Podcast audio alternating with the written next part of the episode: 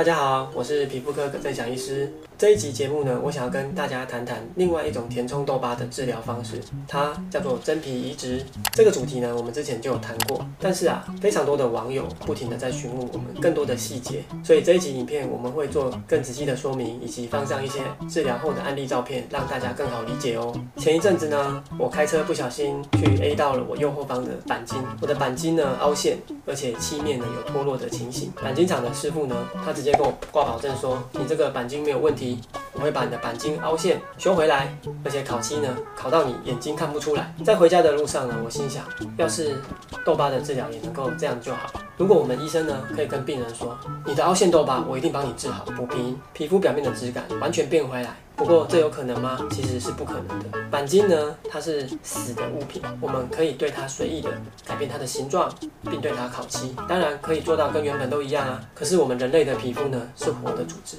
皮肤自己有生命诶，它会自己长成它想要长的形状。有的时候啊，我们不太能够真正的决定它要变成怎么样。所以啊，我觉得在痘疤的治疗来说呢，痘疤的治疗方程式啊，就是好的技术加正确的治疗方法，加上患者自身的修复能力，这三个因素缺一不可。不过再怎么说，第三个因素呢，患者必须自身具备足够的修复能力，比方说好的生活习惯啊，正确的伤口照护方法啦，吃健康的食物啊，来达到一个好的修复方式。在痘疤它的治疗方法最需要技术的，可能是手术类的痘疤治疗方法。在真皮移植手术这个治疗方式呢，我们一直不断的持续做调整以及修正，治疗的时间越来越短，恢复期也越来越短，当然效果也一样是非常的好。什么是真皮移植手术？简单的来说，就是从身体其他的地方呢，取出一块健康的真皮组织。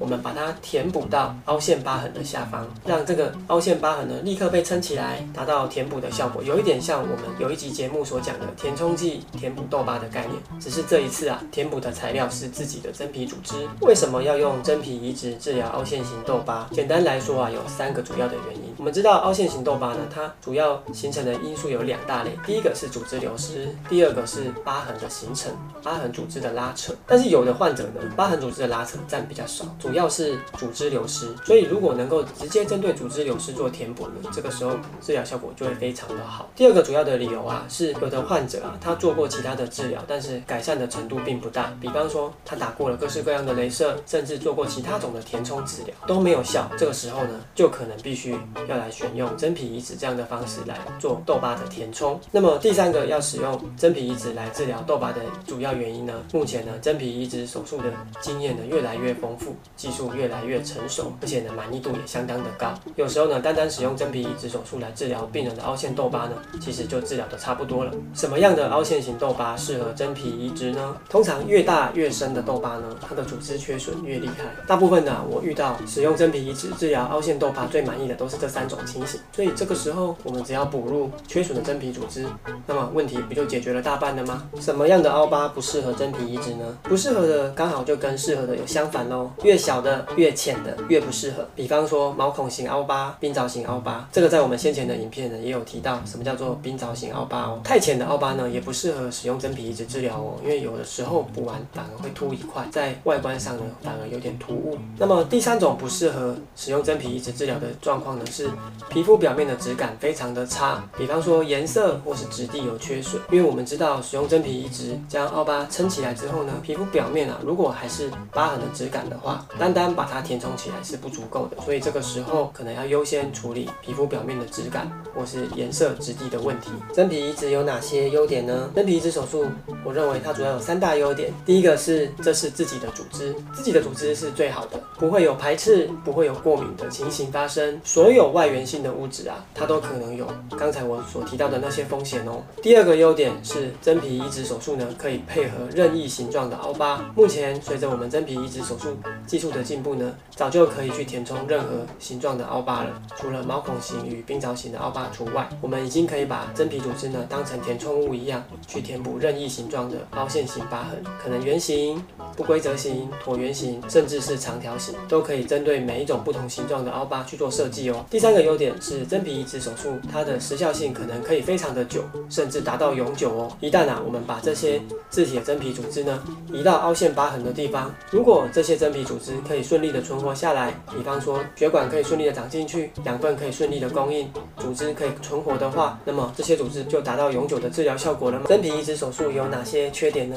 我认为啊，真皮移植手术有一个大缺点跟三个小缺点。大家想想哦，到底真皮移植这样的手术呢，如果我们要去填补凹洞，到底该取多少的真皮呢？又该填多少的真皮到凹洞里呢？这些取下来的真皮又要怎么样把它固定在凹洞里面，让它不要乱跑，就是乖乖的待在正确的地方，让凹陷疤痕被撑起来，这都是非常的困难。而且呢，真皮组织又要补在什么层次呢？要多深呢？要多且呢？要用什么角度进去补呢？都非常考验手术医师的经验。所以这也是为什么目前在执行真皮移植手术的医师那么的少的原因，因为这项手术实在是太困难了。那么又有哪三个小缺点呢？第一是它需要麻醉，因为我们在取皮以及植皮的过程中需要进行微量的麻醉药注射。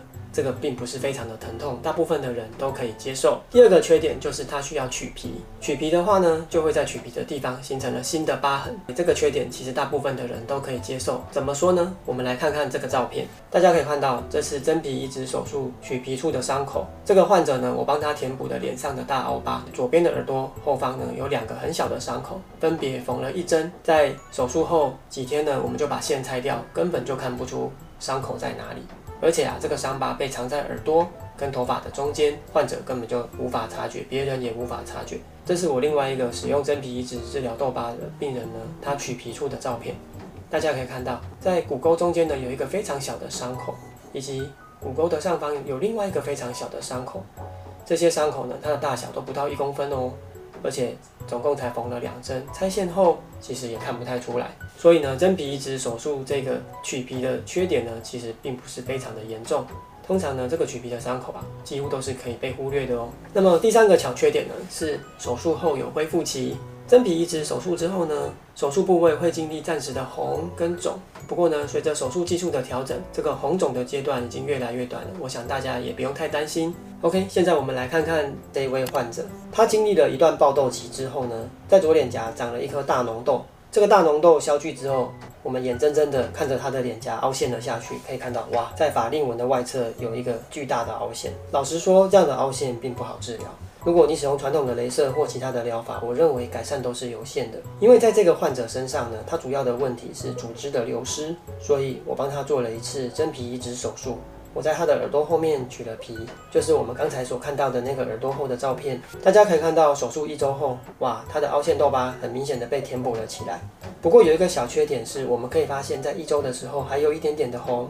接下来我们来看看手术后三周的照片，这个红肿呢，其实已经很明显的消退了。其实它现在的红只剩下一点点而已。它告诉我，本来这样的凹陷痘疤用妆是盖不住的，就算你上了很厚的粉，在这个地方一样会有一个阴影。那么这样的治疗，它非常的满意。